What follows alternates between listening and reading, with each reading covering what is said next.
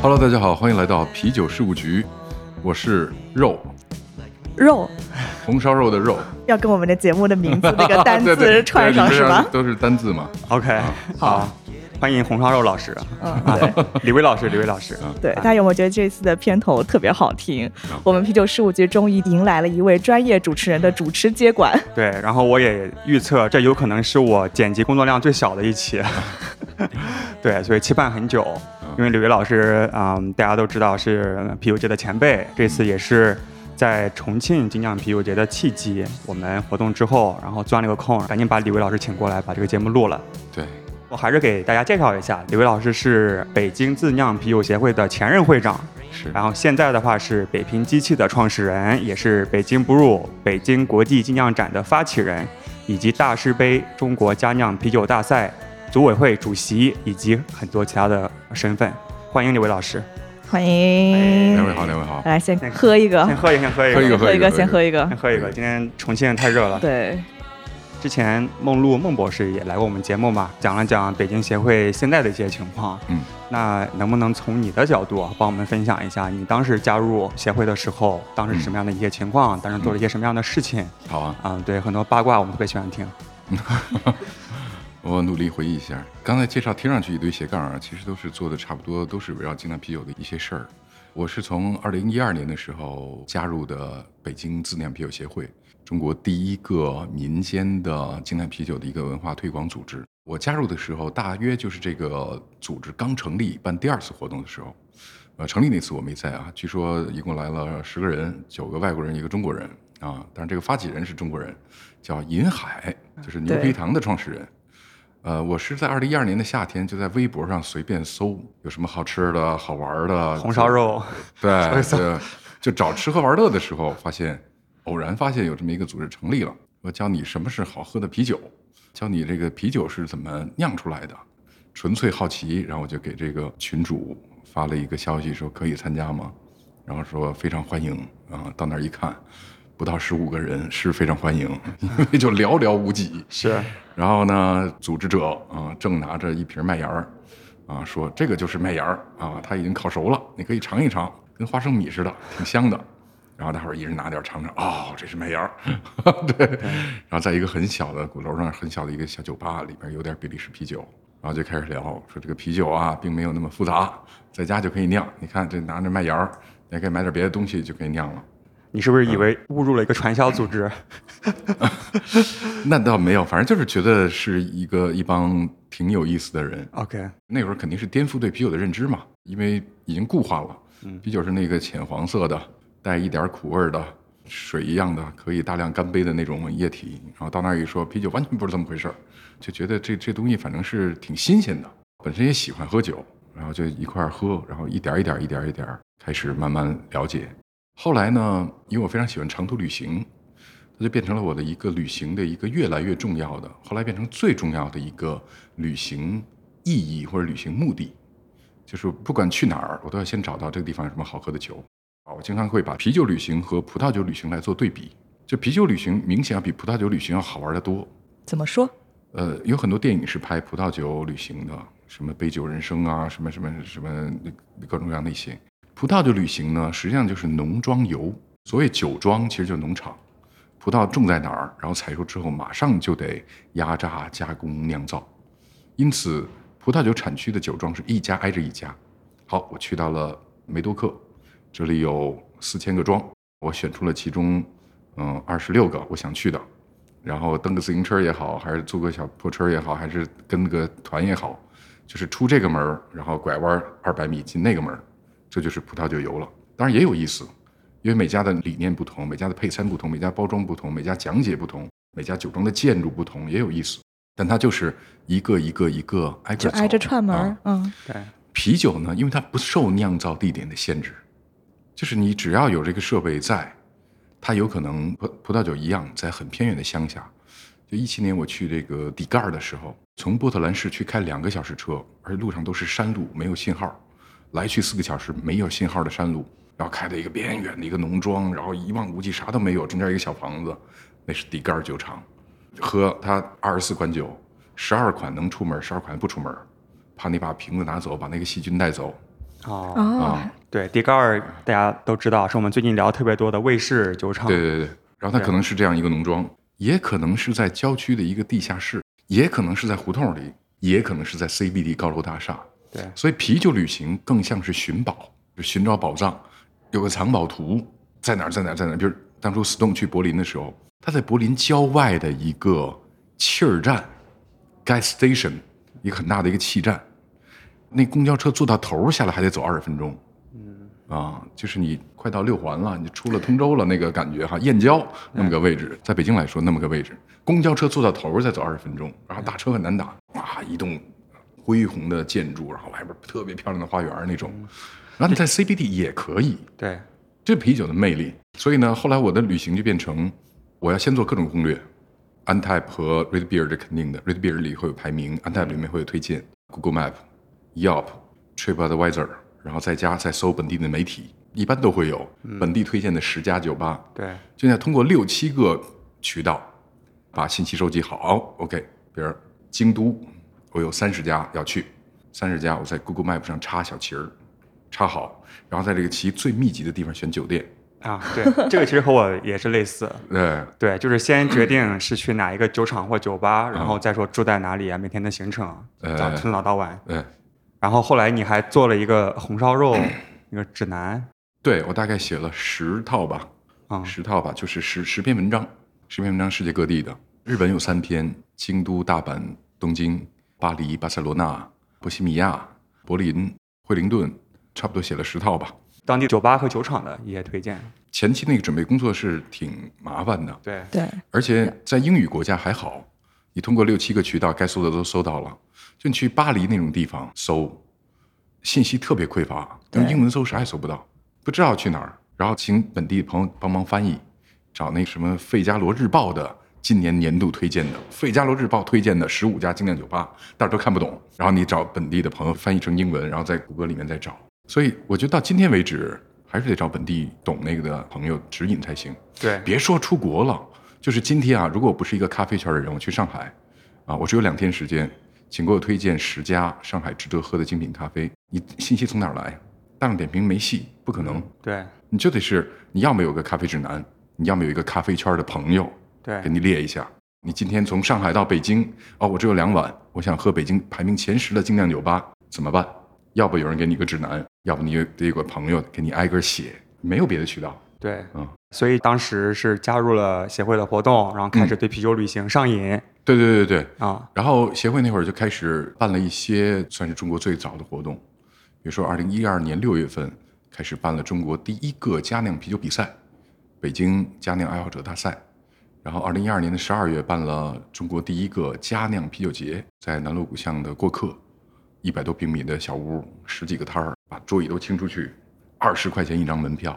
当时的银海啊、潘丁浩，大家都没有自己的品牌，听比尔也是说，他拍了张照片，他当时就隐隐约约感觉这是中国佳酿界最后一次非常纯粹的一个聚会或者是一个比赛，因为从那之后好像大家都开始做自己的厂牌了，是不是？就是以他为代表的嘛。啊跟银海过了半年之后就开始商业化了。嗯，但那个活动感觉很传奇，当时在照片里面每几乎每一个人都出来开自己的厂牌，都做得特别好。啊、这是一个特别有趣的事情。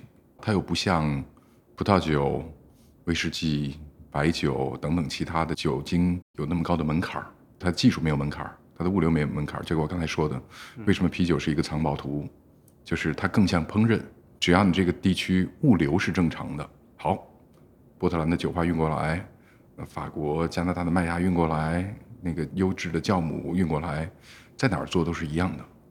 啊、所以它的没有这个技术壁垒，也没有地域壁垒。啤酒又是一个超级大的消费市场，啤酒的消费量仅次于纯净水和茶水，第三就是啤酒，比咖啡、比奶茶的体量要大得多。所以它有趣，它没有明显的壁垒。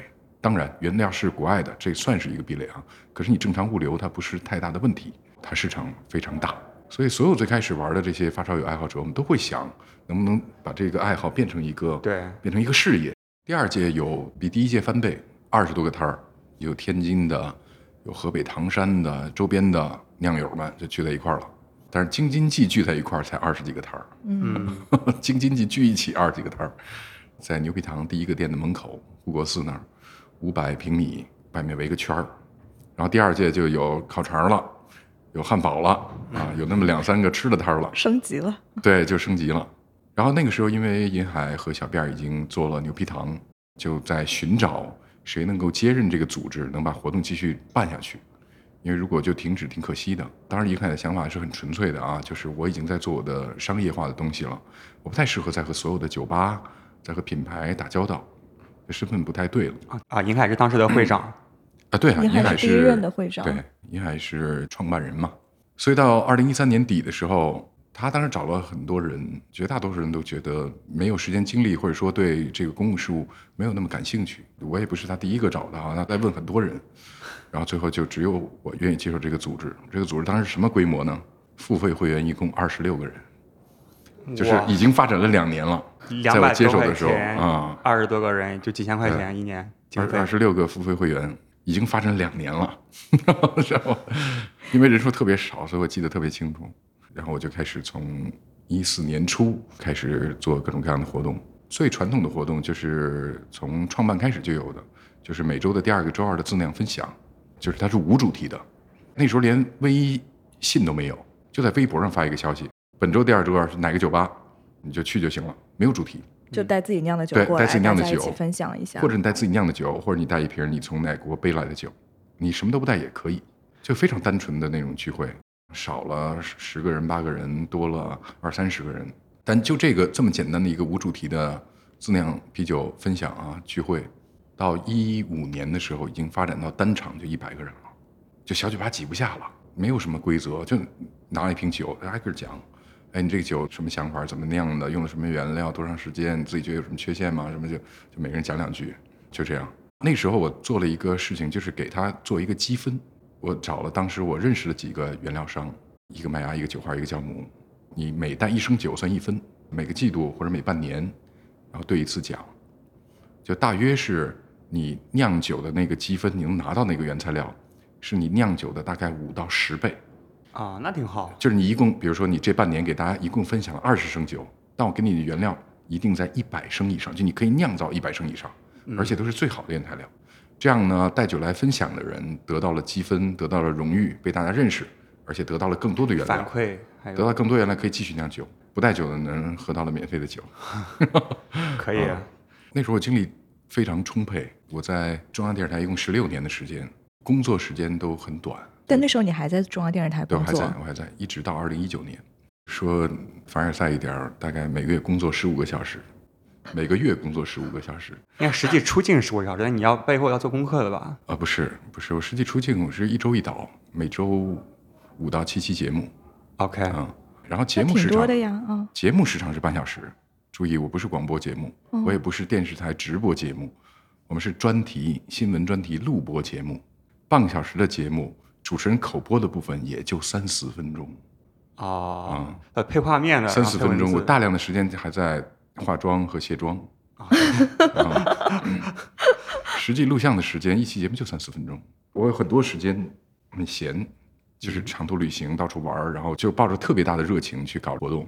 这样分享是一个，然后佳酿啤酒入门的培训，二零一四年我要是没记错的话，七月开始，最开始就两个老师，一个高岩，一个银海，然后每次上课的时候让高大师从南京坐火车过来，哇，然后课时费分一半，协会留一半，是足够那个路费那些都够啊，就这样，然后一个人几百块钱，五六百块钱，然后听高大师手把手教你上一天的课，啊，现在想太值了，对，非常值。所以当时北京协会还有没有什么新的玩法？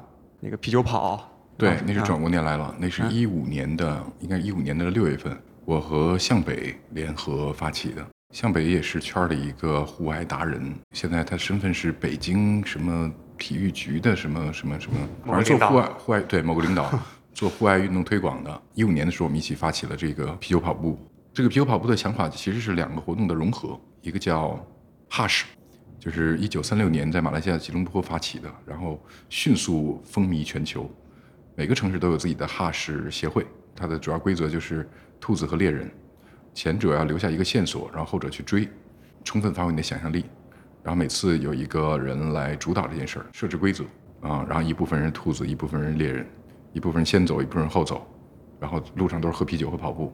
OK，然后最后追到了就是猎人赢，没追到就是兔子赢啊，就就这样啊。然后有各种各样的惩罚措施，比如用一个崭新的尿盆儿喝掉一盆啤酒啊，就这种，那很干净啊，但很恶心。确定是崭新的。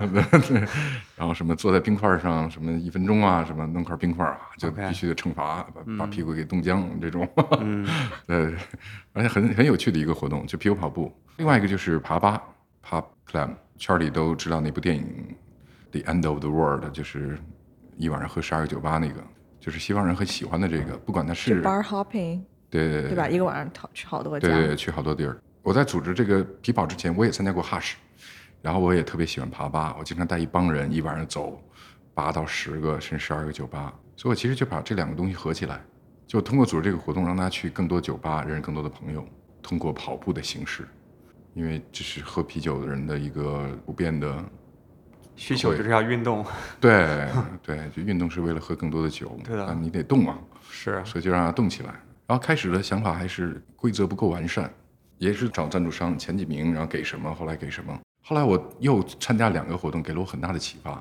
一个是我在洛杉矶参加的爬吧活动，是一个手工鞋厂赞助的，六七百刀一双鞋，那很贵然。后他赞助一双鞋，然后呢邀约五十个人爬吧，爬完之后这五十个人的其中一个可以得到这双鞋，你要完成中间的规则。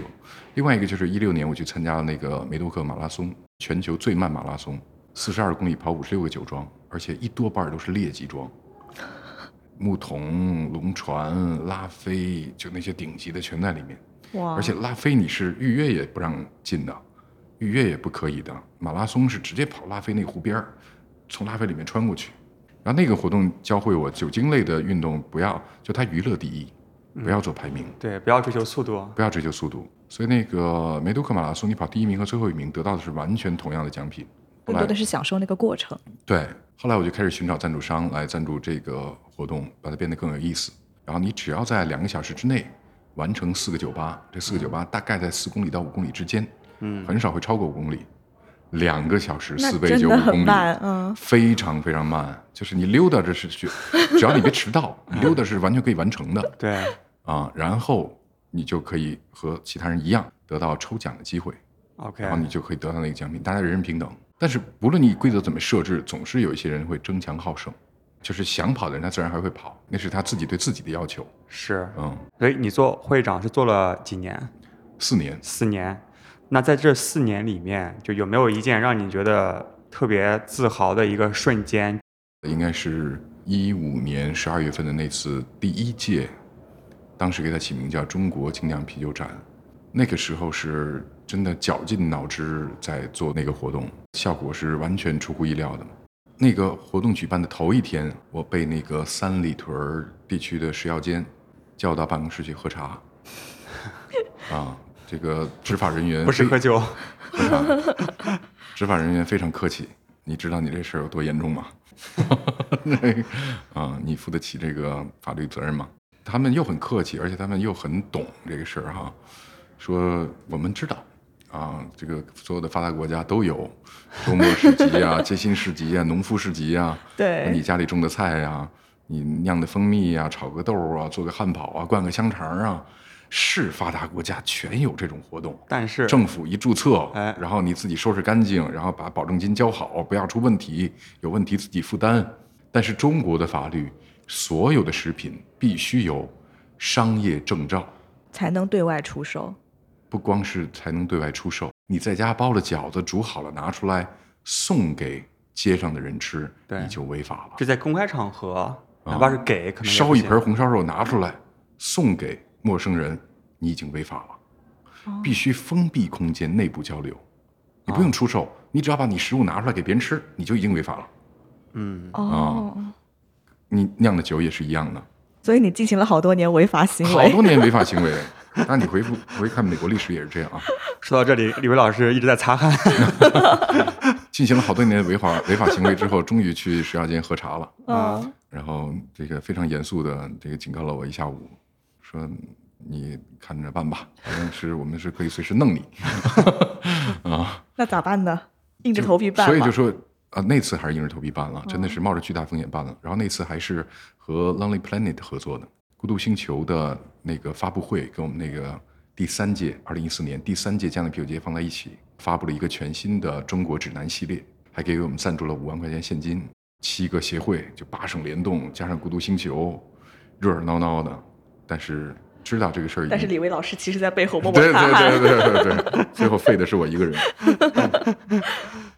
但是知道这事儿已经不行了，已经超过一千人了，就是这事儿已经太太大了太危险了。嗯还在三里屯儿搞如此大规模的违法行为，太危险了。所以就是绞尽脑汁，怎么办？怎么办？怎么办？难道就废了吗？不玩了吗？绞尽脑汁想了很久，当时完全是凭直觉，因为那时候还没去参加过 BA 的那些展会哈，就凭直觉，我我能不能打个擦边球，不要那么明显的看出来我是在违法。OK，啊，其实啊，当时除了这个法律之外，也已经产生了其他的隐患。所有的付费的会员都有资格在全年协会最大的活动，就是嘉年啤酒节上展示自己的啤酒，哦，那然后你又没办法去筛选它，哎，你可以来，你不可以来。我们大家都是会员，为什么我的酒可以，他酒不可以？啊，你的酒难喝，你不行，谁评价我难喝？对但是你知道，在那个时候，大家水平至少有一半人是不好喝的，因为刚刚开始入门，他可能拿到的就是他酿的第二锅酒，然后无所谓啊，我又不是一个商业品牌，我又不是牛皮糖，我又不是京 A，把自己酒拿来不好喝，我我也不觉得丢人，我就想跟大家交流一下，它会产生一个什么效果？就如果你是一个完全的圈外人，然后你路过三里屯儿，你发现有个啤酒节，然后进去一喝，连喝三款巨难喝，中毒了。从此 连喝三款巨难喝的酒，哇，原来这就是精酿啤酒，哦，这个东西不好玩。对，或者是难喝也就算了，但是可能会有甲醇啊什么健康的隐患，对对吧？那更难办了。对，所以即使不是法律问题，它本身也是有很大的问题在。就绞尽脑汁，然后就想，我给它做一个转型，让它的主体不是展示佳酿啤酒，而是展示你在酿酒过程当中要用到的东西。你知道我们最开始的时候找一个家里用的发酵桶多难吗？你就只能是那个桶装的饮用水去改，插个塞儿，不锈钢的锅改，没有人卖那个完整的套装，可能得在一三一四年高大师的店里才有家庭套装，多姐的店里才有。最开始是，就是你这儿拼一个零件，那儿拼一个零件，然后这儿找一个食品的软管，那找一个，咵给杵上，然后这边就家里熬粥的锅弄完之后，嗯啊，就是土炮都难配，你知道吗？那个时候，别说还有半自动和全自动的设备，所以那我能不能给大家做指导？你在家哪儿能买什么麦芽？这些麦芽有什么区别？啊，酿酒这零几啊，这个九几啊，这这些酵母有啥区别啊？我在这都给你摆在这儿，因为那时候原料商已经注意到我们了，有这么多人在家酿酒，我们已经在主动和我们联系了，像欧麦、像拉曼这样的公司，已经当时已经很熟了。那么接下来到酒吧开小酒吧了，哎，你做了一个牛皮糖，好多龙头，龙头分几种啊？有几个供应商啊？国内国外的有什么区别啊？完全不知道。什么叫分配器呀、什么二氧化碳去哪儿换啊？好，那我就把从在家酿酒到你开一个小酒吧，到你建设一个小酒厂，中间所遇到的所有供应链的环节，我能找到的都摆在这儿，大家一站式看全。你是一个精酿啤酒展会，你不可能没有精酿啤酒。然后我还是邀请所有的协会来，但我不邀请个人了。对不起，会员不可以参加，我们只以地区出现。然后呢，它是一个展示，什么叫擦边球啊？擦的特别，擦的特别擦，就是我就放这儿展示了，你非要喝，我没有办法，啊，我可没送你啊，是你一定要喝的。对，这个酒是为了展示设备功能用啊，的。对对对对对，我这那么多设备，我得酒得酿出来吧？对啊，是那个客人强迫我们拿走的。对，啊，这就是一五年那次，包括台湾在内来了十四个协会，就基本上就是全国这规模挺大了。全国联动。那时候俄岛还没进中国，但是派了两个酿酒师从芝加哥过来参加这个活动，现场做了演讲，还策划了一个十二人十二月世涛赛。那天是十二月十二号，不分家酿和商业，就无差别组，最后是史爵得冠军。二十五家展商，麦芽酒花酵母设备，包括包装、易拉罐、印刷，都来了，超乎想象的来了将近五千个人。哇，啊、喝掉了差不多四吨酒，来自于十四个协会的四吨酒。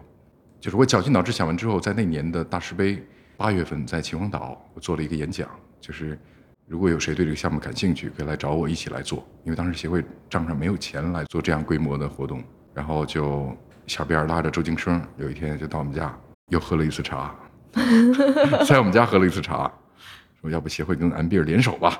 说好啊，嗯，协会没钱，有钱的都可以联手。周京生就花了十万块钱作为这个启动，然后就变成协会和安比尔联合举办，然后就一人一半，变成联合主办，就办了第一届。当时是我是其实不太乐观的，因为你叫啤酒节吧，你感觉没有门槛儿，普通消费者谁都能来。然后说这是一个精酿啤酒展，里面有原料有设备，那好像普通消费者就没有什么来太大来的意义。因为啊，你们这是一个专业活动，不是一个纯粹喝酒的活动。但是没想到来那么多人，八百多平米，两天来了将近五千个人，哇，那是非常夸张那次。真的很多，嗯，一五年摩肩接踵，像点样儿的酒，第一天就喝完了。第一天所有的酒就喝掉了百分之八十，第二天就没剩什么酒了。然后后来就去鸟巢了。后来这个故事就复杂了，需要讲全一点吗？可我们可以简单带过，因为之前孟博也给我们介绍过。后来这个特别。冷的一个冬天对，我们想听听你的版本。首先是因为这个活动办火爆了，当时有中展的人在现场看到这个活动，然后作为这个大国企业一直在寻找更多的办展的思路和新的项目，就觉得我们这是一个很好的选题，然后就想把我们引到国展去。我们当时我跟周京说欣喜若狂，哇，这这么快我们就从地下到地上了吗？就从民间到官方了吗？一步登天吗？后来发现一路都是坑。然后说先在展会之前先办个预热吧，先做一个嘉年华。七月份在同样那个馆，那个国展八号馆。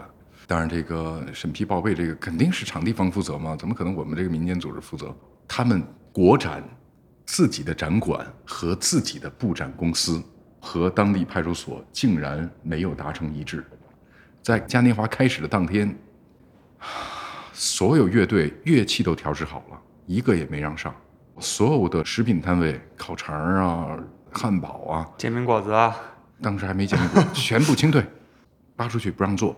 就在当天，对，就在当天拉出去不让做，然后玻璃杯不让用，说你们这不是品鉴，你们这就是酗酒，然后换塑料杯，塑料杯又省，塑料杯太大不许用，然后最后改成五十升的纸杯，验尿杯，在啤酒节上用验尿杯喝酒，然后呢限流，啊，全场限一千张票，然后卖完之后线上线下平台同时关，门口也不让买，线上也不让买。然后 M B R 所有的人就变成那个打游击战，地下街头就在想去参加吗？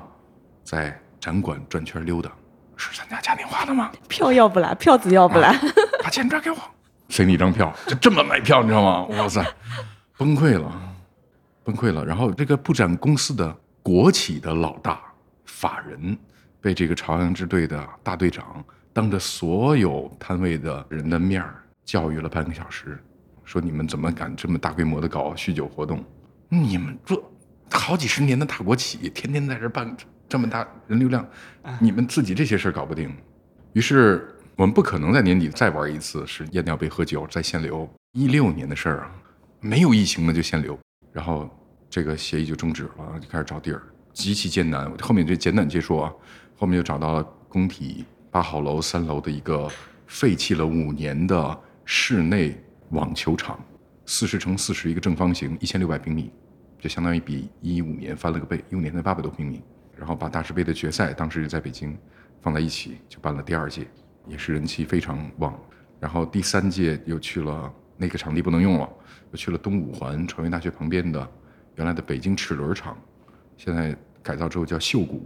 然后第四届，我一个发小给我介绍啊，他的一个哥们儿在鸟巢里管事儿，然后是个新西兰留学回来的，特别热爱精酿啤酒，啊，天天去方家胡同喝酒，毫无沟通障碍。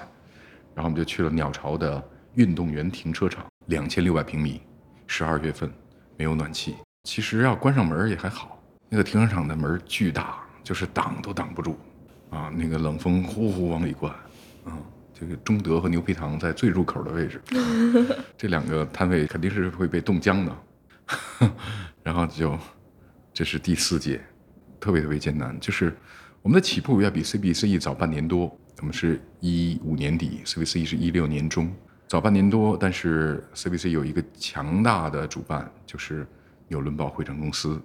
不管是财务的实力，还是这个展会方面的专业实力，我们都是天壤之别，就是无法相提并论。所以我们就一直在艰难的挣扎，就是一个打不死的小强，就是一点点的。就是第一天其实最兴奋的时候，就第一届办完，哇，觉得前途太光明了，太辉煌了。后面的三四年的时间都是奄奄一息、垂死挣扎的感觉，就是这么好一个事儿，不能让它黄了，无论想什么办法也得给它办下去。都是这种情况，直到去年，我们整合了新的团队，请到了非常专业的展会公司的行业的大咖，重新组团队，然后进国际化的展馆，就是亦庄。当然，这个展馆也不算是很好的展馆，但它毕竟是一个专业的国际展馆了，才开始走向正轨。今年飞跃有大概有有两步吧，一部是我们和真正的之前一直开玩笑说的，我们什么时候能见光哈，从地下走到地上。能从草根变成正规军，就是我们发现中国酒协是有一个非常开放包容的态度，它没有任何说招安的意思，或者把你收编成我们中国酒协的意思，它只纯粹的给支持，给支持，给资源，介绍展商，然后帮我们引领更多的合作伙伴也好，赞助商也好。所以今年中国酒协就成为了北京比如北京国际精酿展的指导单位，然后通过这个指导单位，我们就顺利的和京东达成了合作，所以京东就是今年这个展会的首席赞助商。那在这样的合作基础之下，我们就跟中国酒协发生了更进一步的关系。就中国酒协在二零一八年开始举办一个中国规格最高的啤酒大赛，叫 CBC 中国国际啤酒挑战赛。到去年为止，已经举办了三年，都是秋天评奖，然后在十月份的上海酒博会颁奖。今年差不多也是这么个节奏，但是今年的承办方交给了北京自然啤酒协会，啊，基本上就是我们在。运作展会的这个团队来运作这个中国国际啤酒挑战赛，这个我觉得啊，很多听友可能会有疑问：为什么中国最权威的比赛到现在为止才成立了三年？为什么黄酒、什么白酒什么都有各种评奖，为什么啤酒没有呢？哎，我特别喜欢和李威老师录节目，因为他们自己 Q 自己，流程，我们都不用动脑子，太棒了。来，您说为啥呢？为什么这个事才有呢？来，我们倒杯酒来，倒杯酒来听。哎呦，倒太多了，太多了，说一倒。可以，可以，可以。来来来，为啥呢？它和青岛啤酒的发展密切相关，就它是整个行业的一个变革。在过去一百五十年，我们都知道，从一八三八到四二年，皮尔森诞生。到一八五八年，百威诞生；到之后的引领全球的风潮啊，喜力加尔伯的之后的陆续的商业上的成功，全球进入了一个大工业啤酒时代。大约有将近一百五十年的时间，有无数个品牌，但是都是相同或者相似的味道。那么，它就让比赛这件事情失去了意义。在一百五十年以前，世界是不互通的。信息不互通，交通不互通，而且啤酒很脆弱，又没有低温冷藏，又没有保温杀菌的措施，所以你没办法让英国的啤酒和德国的啤酒比一比，因为在英国比德国不公平，在德国比英国不公平，而且信息也不互通，所以古代没有这样的比赛，是因为地域问题、交通问题和储存问题。近代没有这样的比赛，是因为工业革命到来，大工业垄断了，所以你每年评出一个。喜力、百威、嘉士伯、朝日、麒麟、科罗娜的排名毫无意义，太无聊了。对，太无聊了。而且很多后面肯定很多资本的运作。对，然后中国办个比赛，今年燕京是冠军，明年青岛是冠军，后年燕京是冠军，大后年青，别比了，没有意义。所以近代或者当代提出这个啤酒分类的这个概念。有人说是这个啤酒大师迈克尔·杰克逊，也有人说是 BJCP 的前面的这些元老们啊，这个说法不一。但是我们知道，真正有啤酒分类的概念，实际上是一九八五年由美国佳酿协会和美国葡萄酒协会联合创办的 BJCP，而当时 BJCP 还不是一个独立的组织，是依附于这两个协会之间的。我们试想一下，为什么美国佳酿协会要和葡萄酒协会联合创办这个分类概念？为什么呢？又 Q 流程。是因为葡萄酒的体系比较健全，而所有酒精饮品的审判标准并没有太大差别，它的香气、颜色、就是口感、回味、层次，它的酒体的薄厚，其实都是相近的标准。就是从这几个维度来评判，是吧？而在一片空白的啤酒世界，在工业啤酒统治世界一百五十年的这个啤酒世界里面，你要想建立这套体系，就应该先和权威靠拢。换句话说，先和葡萄酒靠拢，先找到葡萄酒的分类方法。这个情况长达十年，直到一九九五年，BJCP 才独立出来，成为一个公益组织，从美国家酿协会以及美国葡萄酒协会两个协会当中完全独立出来。到九六年才诞生了啤酒世界杯。你们知道欧洲之星 European Beer Star 对。是哪一年创办的吗？九九几年，让我喝一口酒。零几年，在我知道这个奖项的时候啊，我说哇塞，德国，哇整个欧洲觉很那种恨不得老牌啊。对、嗯。分量最重的奖项，对，European Beer Star 德国人办的，这不得是一个百年老赛啊？嗯，二零零三年，才二十年不到，嗯，对，二零零三年，IBC 和世界杯同年，九六年，啊、布鲁塞尔挑战赛，一零年前后，比利时的啤酒比赛。天呐，比利时耶，对呀、天哪，比利时，对一零年前后才有自己的啤酒比赛，是，所以对中国也不算太晚。一八年，而我们民间是从一二年就开始办了，不管是北京的、上海的嘉年大赛、河北的、天津的，以及目前规模最大的大师杯，一二年就开始办了。我们民间办比赛已经办了十年了，官方才办了三年。所以在办比赛这上面，在对啤酒的理解上面，在赛事组织上面，对国际赛事的研究上面，其实我们才是更专业的组织者。那你觉得民间比赛跟这些官方比赛，它最大的不同的意义在哪里呢？只有级别的不同，办比赛的流程、裁判的质量并没有本质的差别。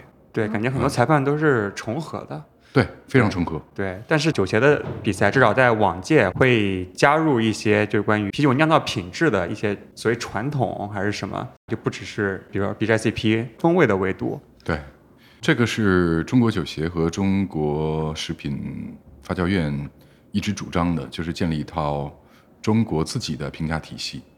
呃，我的观点是，想法是好的，但是需要慎重，因为 BJCP 本身是一套非常开放的体系。BGC P 的宗旨就是千万不要把我当成圣经，我只是给你们提个建议，做个参照。每个国家、每个地区，然后根据不同的发展程度，根据参赛作品的不同数量，都应该做相应的调整。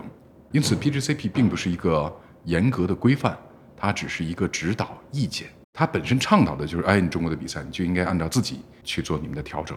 OK，嗯，那你有没有什么想法，就是想带进一些什么新的元素啊，或者是有一些什么样的改变？我想啊，它有一个巨大的亮点是必须要强调一下的，就是我经常说，这个专业领域的事情和市场很难产生直接的联系。比如我举个例子，《拆弹部队》赢了《阿凡达》，是那年的奥斯卡最佳电影，可它依然是一部不赚钱的电影。奥斯卡尚且如此，就是专业评审和市场消费中间往往有非常大的距离。但是为什么要强调一下？就是今年有京东的加入，京东是这个展会和比赛的首席赞助商。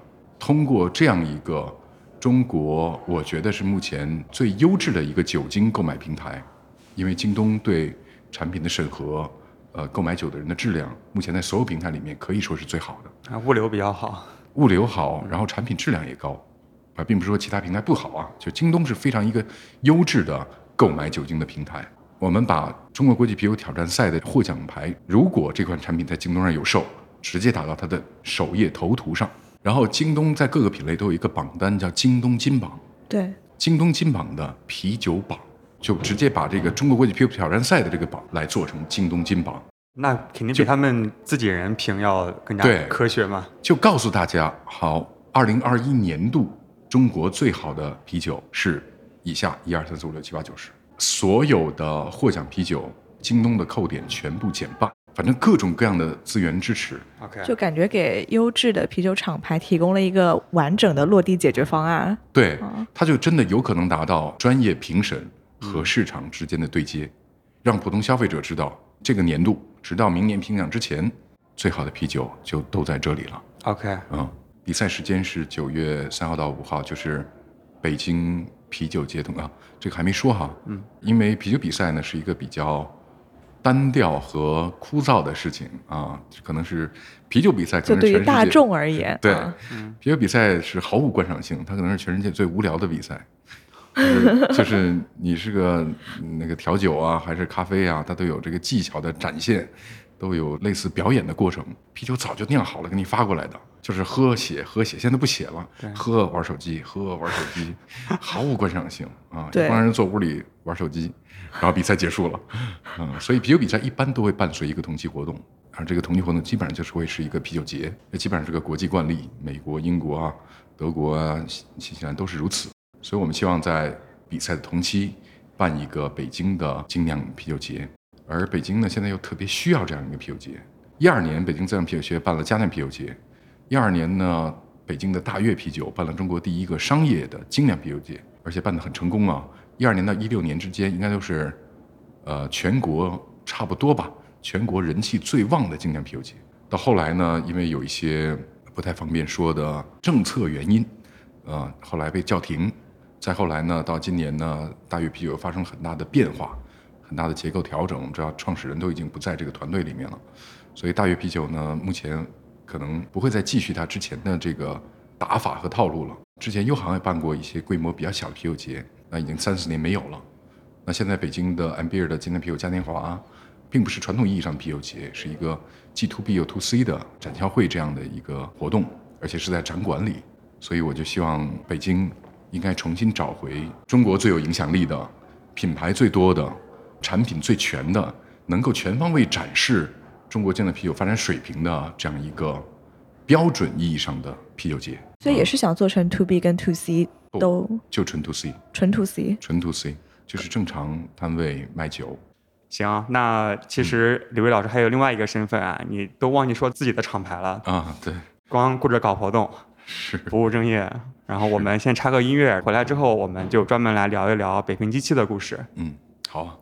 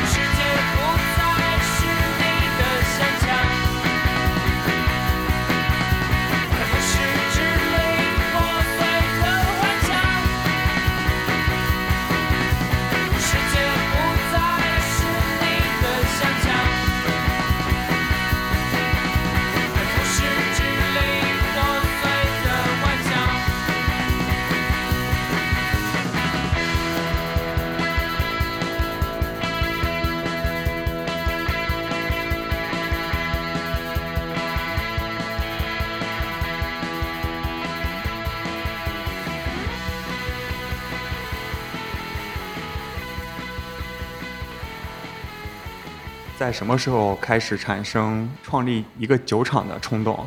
我和最开始玩啤酒这些人，我觉得我们大家都有一个共同的这样一个想法，就是做点和精酿啤酒相关的事情或者说事业，因为它很新，它很有趣，它很能表达自己，符合我们的性格，然后它市场又特别大，所以不如把这个好玩的事儿，如果它才能赚点钱，那不是更好？但是具体到底是做一个酒厂，还是做一些相关的事情，供应链、服务等等等等，不知道。总之就有这个想法，好像要做点跟他有关的事情。直到有一天，在一期那个家酿培训班上，有一个学员说啊，说有一个特别好的地方，特别适合开一个经典酒吧，就介绍了第一家店方家胡同那个店。去了之后就感觉非常震撼啊，他那个工业的感觉，胡同的感觉。然后我是个老北京，那个地方就是特别老北京的味道。在老北京的胡同里面有一个老厂房，这是非常难得的。在上海啊，在武汉这些地方生的老房子、老洋房还挺多。要知道，北京已经拆的基本上不剩什么了，基本上快拆干净了。想找到一个老的好房子，在北京难上加难。嗯、就很喜欢那个房子，所以并没有什么特别的目标，只是心里想，哦，我可能未来需要跟酱啤酒产生一些实际的关系，做一些和他有关的真正的挣钱的事情。直到看那个房子，那就决定这个房子应该把它变成一个很棒的酒吧才对。就太想把它盘下来了。对，然后就拉了几个志同道合的朋友，也一起经常喝酒聊这个事儿啊。就事儿虽然还没干，但是大家想法已经统一了很久了，嗯，就开始一起来做这个项目。那时候还没有北平机器的这个想法，租下来之后，就给它起名叫北平机器。北平机器这个名字呢，其实并不是我们起的，是找回来的。怎么讲呢？就是方家胡同四十六号院儿这个地方啊，就是一个大约是中国最老的机械厂的诞生的地方，甚至可以说是中国工业革命的发源地。大概一百三四十年前，跟俄国人一起有小的这个机械厂在这个地方。后来呢，是日本人有很多在这建了很多小厂。到一九四九年的六月三十号，当时华北机械公司把民国时期北平政府留下的八个由日本人建立的小的机械厂，日本人给它起名叫修械所。这八个修械所分别是第一到第八号修械所，给它合并，合并整合成了一个大厂，起名叫北平机器总厂。这是一个机床厂，就是生产机器的机器厂。然后到建国以后改名叫北京机器总厂，后来又改名叫北京第一机床厂和中国机床总公司。所以方家胡同四十六号院现在最后盖的牌子是中国机床总公司的牌子，现在可以看到。那他当年在一堆机械厂合并之后的第一个名字叫做北平机器总厂，所以我们并没有起一个名字，只是把他当年那个名字给找回来了。从四九年到现在七十二年之前的那个名字，然后我们做的一切就是恢复想象当中它应有的面貌，其实并没有做过多的设计，把该洗的墙洗出来，钢铁的感觉放上去，横平竖直，然后依据它的结构本身做了一个空中冷库，然后做了一个很有质感的一个咔咔咔咔咔咔响的那个那个液压的电梯，然后专门用来送酒，形成了一个电梯在空中送酒的那么一个环境。然后最大的一面墙肯定是做吧台，然后能放多少头放多少头。然后二楼就直接把它改造成了迦南啤酒教室。以前迦南啤酒教室也是到处租地方，打一枪换一个地方。我直接把二楼就改造成教室，然后二楼的那里面所有的配置都是为了上课用的。然后老师那部分呢，营业的时候就给它关上，然后里面就一个小屋几平米，上课的时候打开，老师在上面，学员在下面，所以就整个就做了这么一套东西。所以场地有了，然后名字有了，那酒呢？酒我们最开始实际上只是一个平台，从平台开始到代工，你为什去么不卖自己酿的酒？之前不是在玩家酿吗？啊、应该水平 OK 可以卖对吧？我的水平很一般，我就是那种，嗯、没有职业酿酒师对自己有非常严苛的标准。嗯，比如今天下午三位邢师傅，那对三位邢师傅，那是对，嗯那是真的厉害的酿酒师。嗯，我是那种一直以来都是玩票心态，啊就是每一次都做不同的风格。啊体验一下。上次有什么问题，下次都忘了。体验型选手。对对对，体验型选手。对对，你要做职业酿酒师，要对自己要求非常严格的。是的，是的。嗯，所以后来开始卖自酿酒，其实也是有酿酒师来酿。对在没建厂之前，我们短暂的代工了一段时间，在梦想，然后到一八年开始，在济南选址开始建立一个自己的厂，因为北京是不可能有工业的，所以呢，你就近就是河北、天津和山东三个选项，而山东呢，相对资源更集中，是中国啤酒资源最集中的省，设备啊、原料啊、学校啊、包装耗材啊都在一起，所以最终就选定了济南。啊，离北京大概三百五十公里。技术部分和工厂的管理排期部分并不是我负责，我只负责产品线的部分。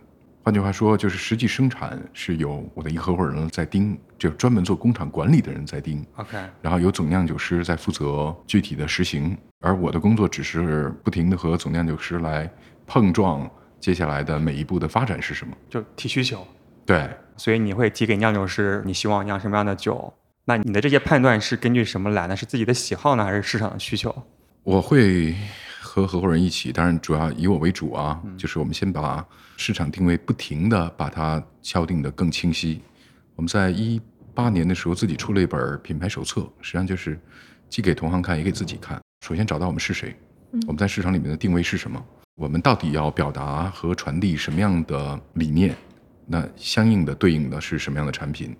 所以先确定这些，然后在后面产品线就是自然而然的事情。目前的定位啊，现在产品是相对比较清晰的，就是我们有两大主要的产品线，一个是啤酒花类的产品线，这是我认为的整个这一轮精酿啤酒浪潮的一个核心。我们可以讲它很多的文化背景，而这些文化背景确实对精酿啤酒的传播圈层以及精酿啤酒本身做了一个很好的一个概念，就是到底什么样的人在做精酿啤酒，什么样的人聚在一起。但它背后不能不说的就是它还有一个巨大的一个真正的非常硬的技术上的或者产业上的实实在在的改变。精酿啤酒这个浪潮不光是一个思想浪潮，从原材料到酿造方式，它是一个彻底的改变。从一九七二年，美国农业部花费了重金，请科研院所，请大集团的科学家们共同杂交选育出了第一款新世界啤酒花卡斯卡特开始，世界的啤酒核心就从捷克、波西米亚转移到了美国、俄勒冈、哥伦比亚河谷、亚基马山谷。就是你最好的农产品在什么地方，那地方就出产最好的那个酒。最好的老藤葡萄在勃艮第，那它出来的就是最好的葡萄酒。那个西湖龙井，它就是最好的绿茶，大红袍。所以那个地方绿茶最好，那个地方红茶最好。那过去啤最好的啤酒花在波西米亚和巴伐利亚，现在它已经真正的转移到了美国，而随之带来的就是酿造方式，用 dry hop 这种方式最大限度的突出啤酒花本身的魅力，突出它的香气。而我们人类喜欢的饮料，绝大多数都是一种植物泡在一个液体里。那里面最吸引你的味道，会让你最上瘾的味道，都是它里面的苦味儿，比如茶叶，比如咖啡、啤酒、金、龙舌兰等等等等等等那些，就是有香气，然后又有苦味。有香气有苦味，那可能有各种各样的香气，有甜味有苦味，但是让你上瘾的，嗯对，让你上瘾的是里面的苦味，茶叶、咖啡、啤酒都是。它能让你回味很久，就不是说非常直接，然后喝完就结束了。对，所以回想我们这些年自己怎么入的坑，当然小麦啤酒很好入门，水果啤酒很易饮、很愉悦啊，很甜、很香。但是真正让你上瘾的、离不开的这个东西的，就是 IPA 或者说 IPA 这一大类，session 呢、美式小麦啊、酒花拉格啊、double 啊、浑浊啊这一大类，就是啤酒里面最核心的这个产品。那我相信精酿啤酒不光是一个思想意识的变革，更是一个技术和农业本身和原料本身的一个彻底的革新。所以我相信这东西它本身的价值在于啤酒花。因此，我们最重要的产品线就是酿造足够好的啤酒花风格的产品，以我们的百花深处 IPA 为代表的这一类大 IPA 家族，或者说新世界啤酒花系列。对，有一个你们在做的叫做新生酒花的一系列的尝试。对，这是一个实验款。对，我觉得它挺有意思的。就是你们会选刚培育出来的吗？还是对那些新的酒花来去做尝试？对，讲了卡斯卡特，就大家会知道，就是啤酒花每年都在进行不停的杂交选育，和其他农产品一样。我们现在纪念这个袁隆平教授哈，那其他的都是玉米啊、水稻啊、小麦，每年都在进行不停的杂交选育，然后更好的种子、更好的一一级一级的升级换代。啤酒花也是如此，和其他农产品完全一样。所以大的啤酒花公司啊、研究所呀，每年会有大概可能几十款不等，十几款到几十款不等的新的啤酒花推向市场。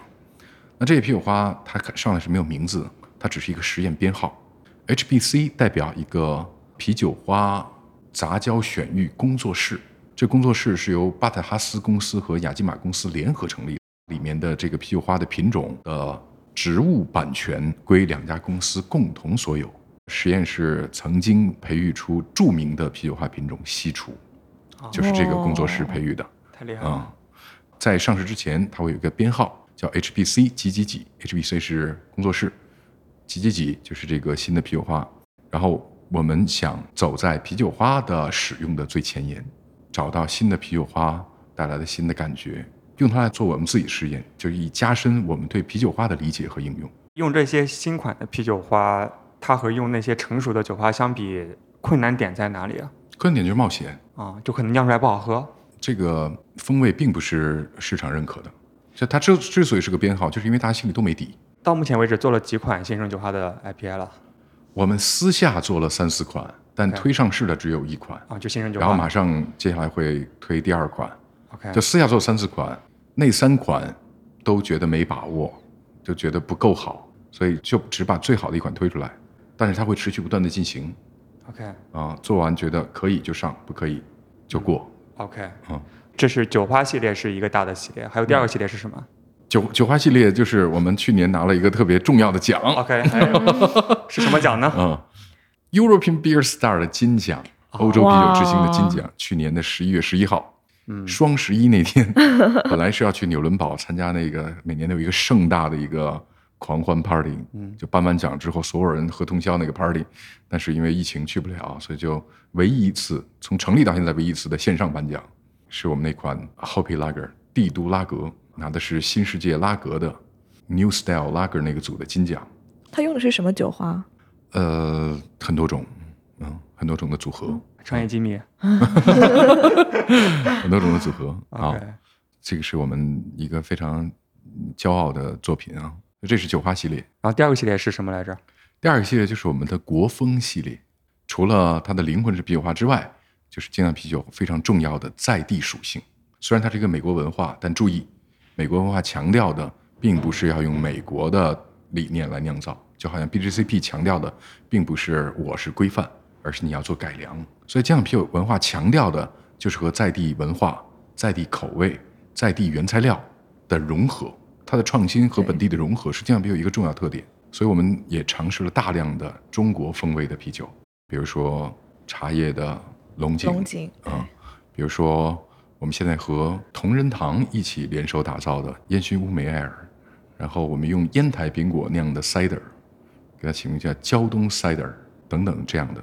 就是发掘更多中国本地性的原材料。对，当然也会有一些水果，嗯，虽然不会做果泥啊，但是会用到一些水果增味，比如福建的凤梨是我们马上要做的一个酒，四川的雪橙也是马上要做的一个酒，还会做一些嗯老北京的大红果用山楂做的这些也会有一些。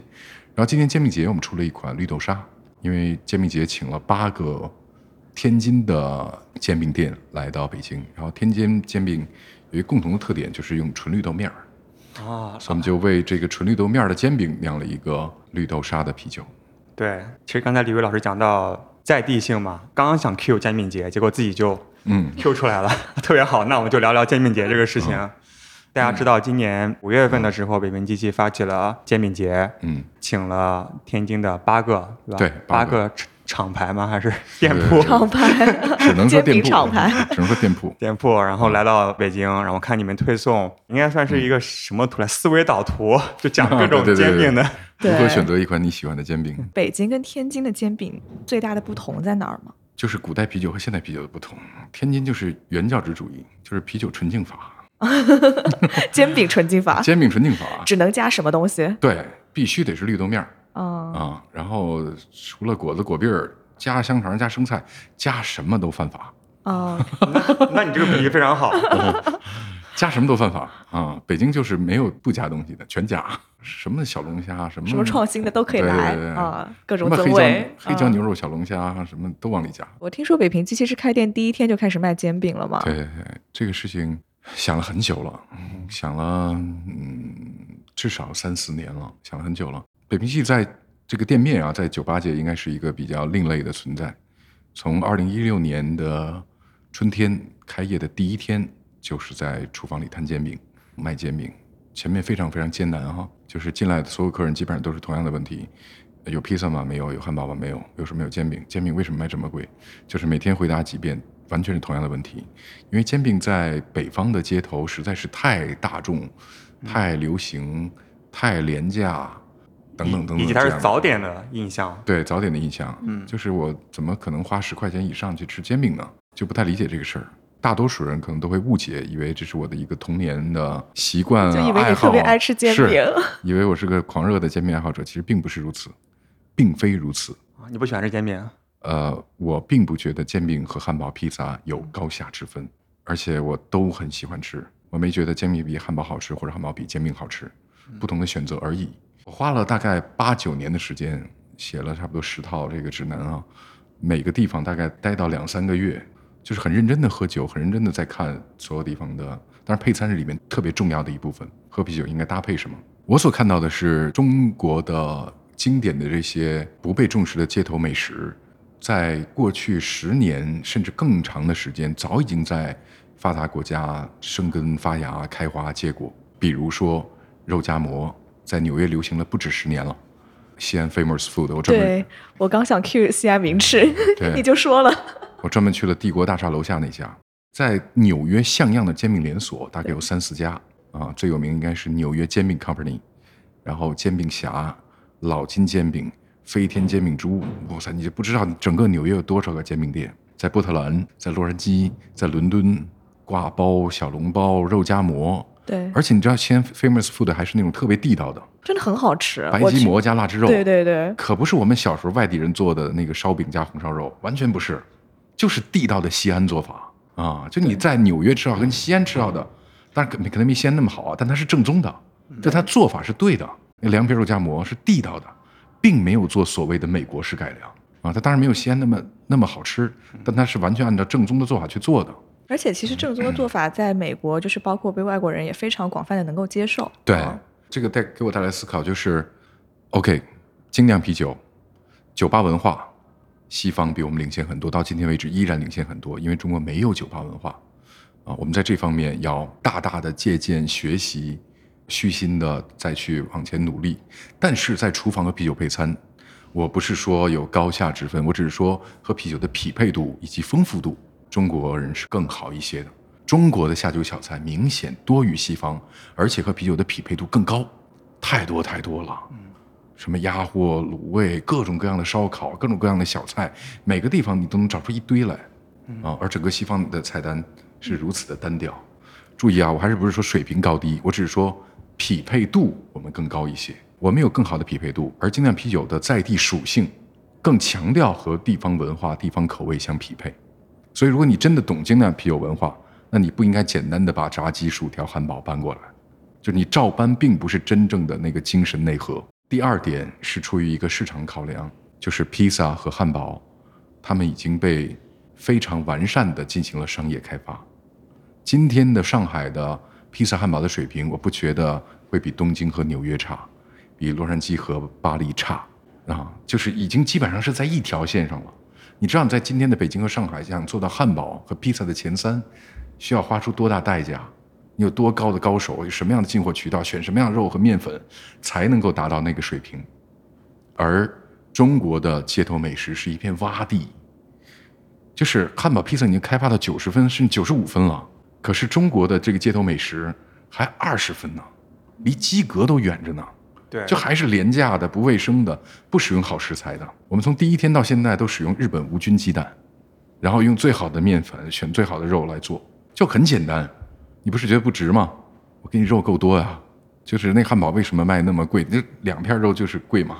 当我把半只烤鸭加在里面的时候，一整份三文鱼加在里面的时候，四块红烧肉加里面的时候，你。还会觉得它有那么贵吗？我还都使用是最好的食材，那不是理念问题，是你那个过去那个我们在不文明、不发达、经济不够腾飞的阶段，生活品质没有他们那么讲究。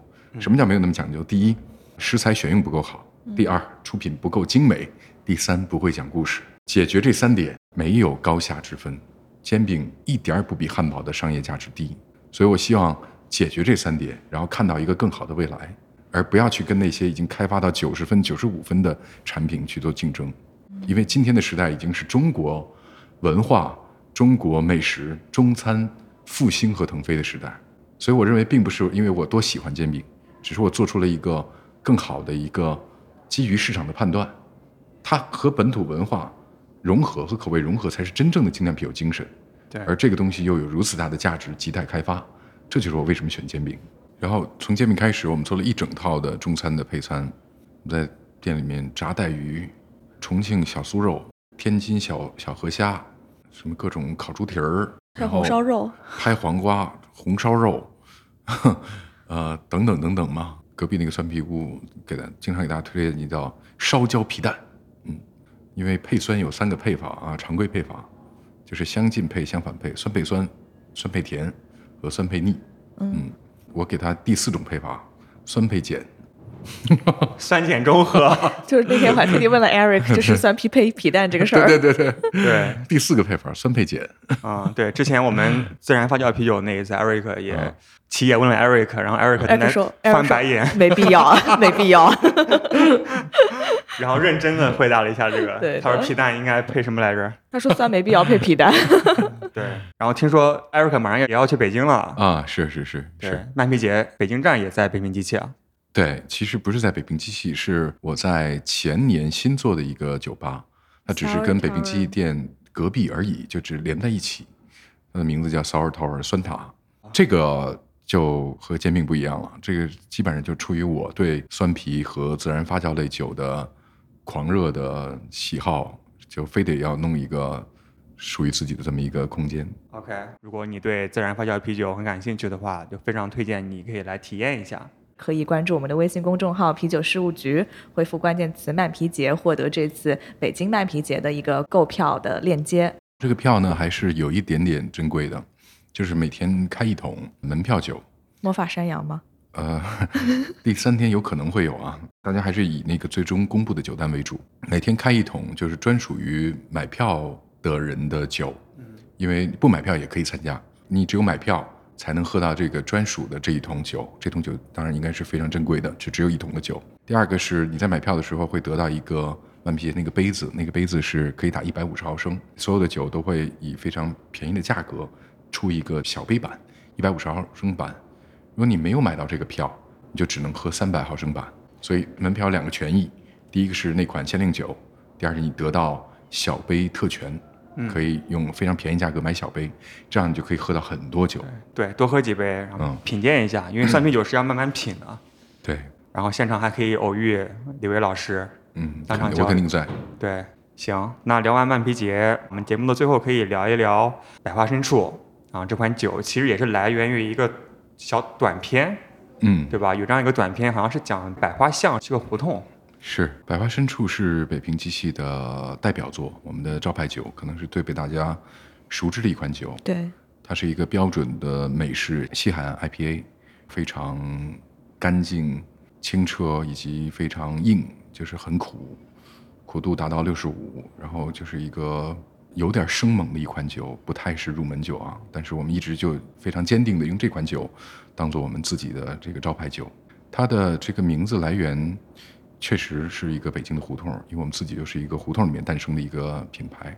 这个胡同非常有故事。我们都知道，这个精酿啤酒和摇滚乐的这个渊源非常深，它是诞生于一个共同的文化背景，而且它的起源时间基本上是就是搭着来的。在摇滚乐诞生的同时，精酿啤酒也跟着一起诞生了。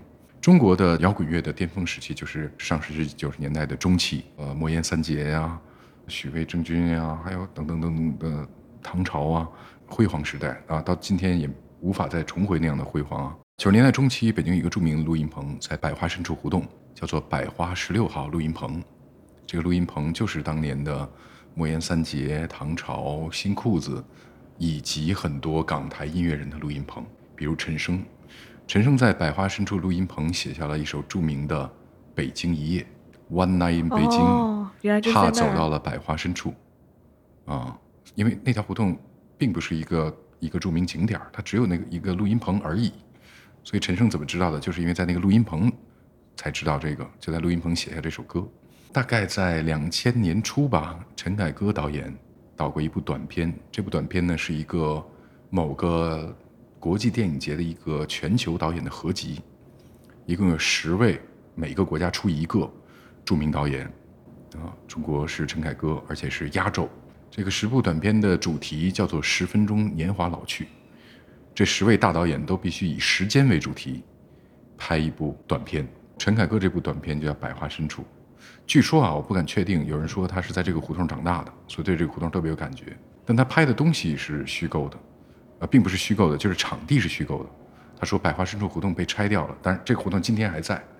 然后整个这个短片的场景在一片废墟，周边是高楼大厦，中间一片废墟，然后棵大树。然后主人公是冯远征演的一个老北京的八旗子弟，那种吊儿郎当、提笼遛鸟那种，就是不学无术那个劲儿哈。冯远征演特别像。然后呢，这个剧情是冯远征请了一个搬家公司，然后来搬他家的各种宝贝、贵重物品。然后搬家公司那工头是耿乐演的，也然后到很合适。也很合适。然后工头耿乐到那儿一看，一片废墟，搬什么呀？难道是搬砖头吗？啊！然后这个冯远征就就演一个已经精神分裂的人啊，这这个大衣柜，这个多多少，我那前我那镜子前清的啊，那个这个是乾隆年间的，就那个老北京那个啊那个劲儿啊，一个一个，然后先把钱付了，然后这帮就是耿乐带头这帮农民工，为了挣这个钱，就配合他演这个戏。哎呦，这柜子还真挺沉，搬的是空气。哎呀，还是挺沉，挺沉。哎，然后一个，然后搬空气，搬了一堆空气，还有吗？没有了，搬完了。然后上去之后就走，就送到他的新家去。然后他们都都觉得人是个疯子，就把他的钱赚完就就行了。然后在那个短片的结尾，冯远征演那个八旗子弟说啊，前面那个地方有个大坑，被浮屠给盖住了，你得小心。耿乐不信，因为他觉得他没有一句话说的是真的。嗯然后最后那个车就陷进去了，然后后面出动画，就是那一幕一幕浮现出来，他说的一切都是真的，只不过他们刚刚被毁掉，嗯，刚刚被毁在他身后那片废墟里面。陈凯歌要表达的就是，整个北京的文化气质、底蕴、老的建筑，都被毁于一旦，都失去了，就是追忆那些那些真正的北京文化。就是非常伤感的一部电影，到最后前面你再看一出闹剧，对到结尾的时候发现一切都是真的。对，然后没有经历过这些的人，可能确实觉得是一部闹剧，对吧？那部电影就叫《百花深处》。对我们来说，一个我们是北京胡同诞生的品牌，另外一个西海 IPA，那特点就是大量干头酒花，香就是哎好多好多花儿，一百朵花儿。百花深处 IPA，哦，这还有一个联系。嗯，对，嗯，对我本来以为是因为它是一个就是经典的，现在也算是有点偏复古的一个酒款嘛，所以你来纪念它。啊，原来它那个酒花也有直接的关联。啊对，就直接说我们投放了巨量的啤酒花儿。OK，百花，嗯，对，所以感觉北平机器还是一个就非常的街头、非常本地，尤其是非常北京文化的一个品牌。是接下来有没有什么打算？接下来要做什么样的事情我们现在最重要的就是每年这个煎饼节，？OK，、啊，煎饼节希望第一年呢就纯北京，去年九月份也是从夏天给推过去的，本来定好时间了是五六月份，然后疫情给推到了九月份，第二轮。然后今年呢是五月底，然后今年特别大的变化就是不光是北京了，和煎饼的耶路撒冷、天津 啊，终于达成互动了啊。明年准备 PK 哪个城市？按理来说啊，应该是山东，但其实我更希望能有南方的城市加入。那南方有什么后希望煎饼吗？我们这次已经有云南的那个煎饼。云南有煎饼吗？就是用那个饵块儿加加烤肉的那个，哦。很像煎饼。其实也很，像你说硬要讲，其实你说摊一个面，然后里面往里面加东西，都可以叫煎饼对，嘛。就就是大煎饼嘛，大煎饼概哦念啊。上海应该也有你还可以呃跟法式那个什么 crepe 可丽饼对再融合一，crepe 下，这这两年都有参加。对吧？crepe 我去第一次去法国的时候很震撼，哇塞，这怎么满街都是跟北京一样的，都是煎饼，都是煎饼锅，还甜的咸的都有。锅和那个那瓜子一模一样。嗯，嗯，世界人民的智慧惊人的相似。对，是，然后意大利的糖炒栗子也是跟北京的一模一样。然后法国那煎饼就是口感不一样啊，整个那个锅那个工具制作过程思路是一样的。完全一模一样。嗯，crepe 一直有，然后大阪烧也加入了，大阪烧，你这么一讲，好像也可以。